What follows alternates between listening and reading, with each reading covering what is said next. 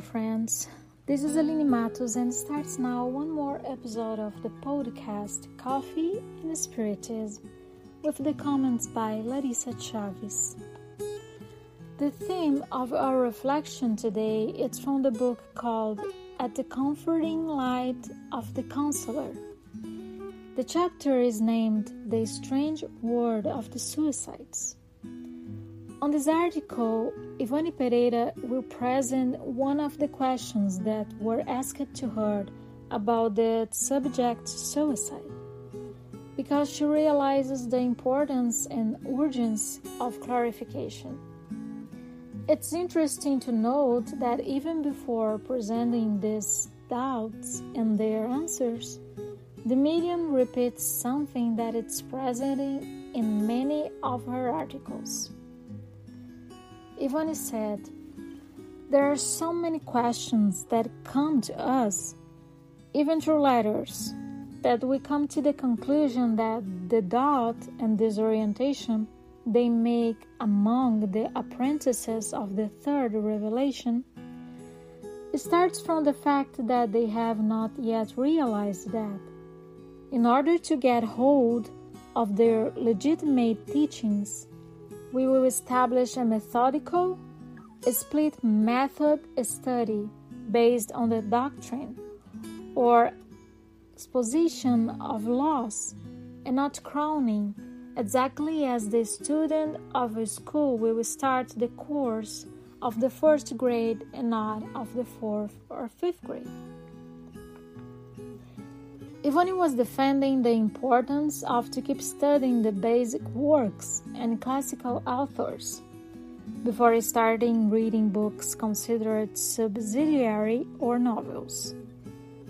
Ivone herself was always attentive to the daily study of these works, especially the Gospel according to Spiritism.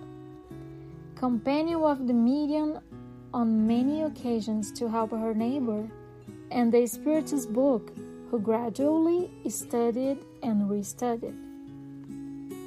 Next, Ivone presents the question in the following terms.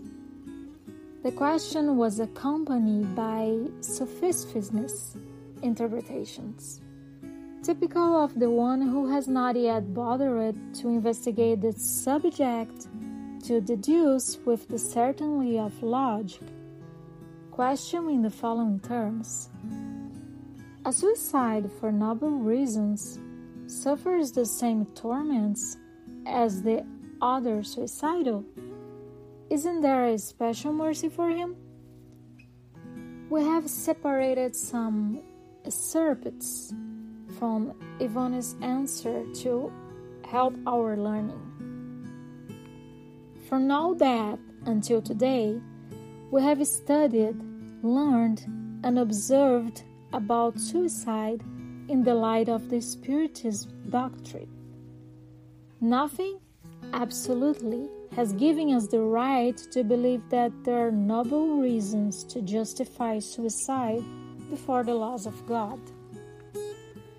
During our long mediumistic learning, we have dealt with numerous suicidal spiritists and they all reveal and confess themselves superlatively disgraced beyond the grave, lamenting the moment when they succumb. There will certainly be no general rule for the situation of suicides. The situation of a disembodied person, as well as a suicide, will depend even on the kind of life he led on earth his personal character, and the actions practiced before he died.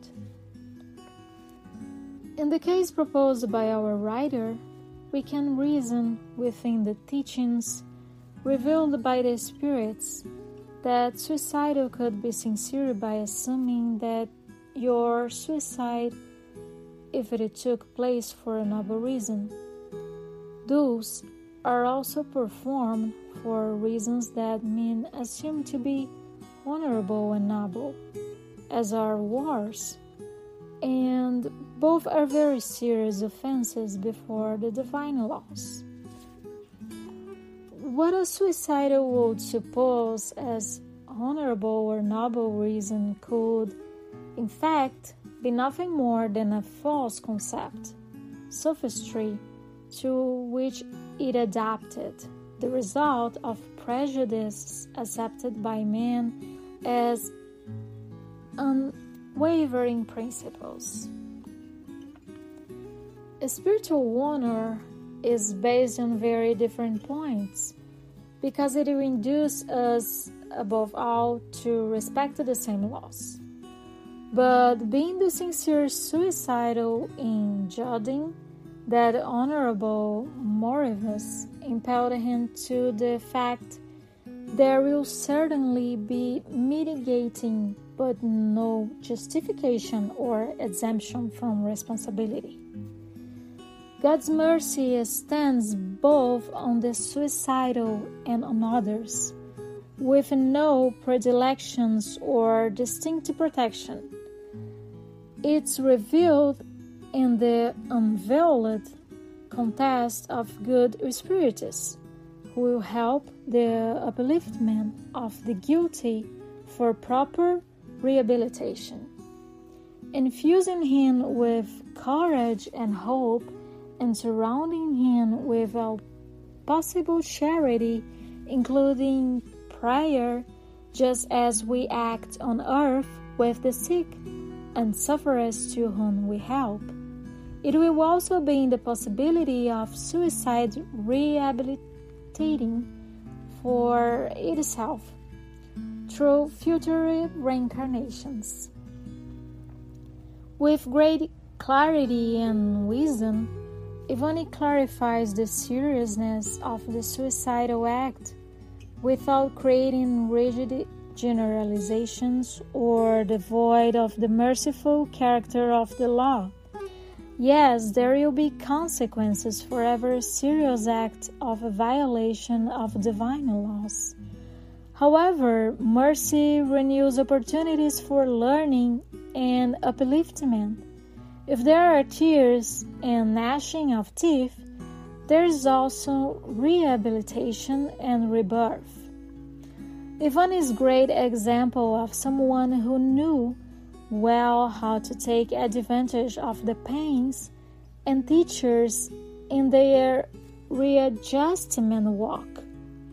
Get inspired by this silent hero and thank you for the challenges that help us grow. Much peace to everyone. Until the next episode of Coffee and Spiritism.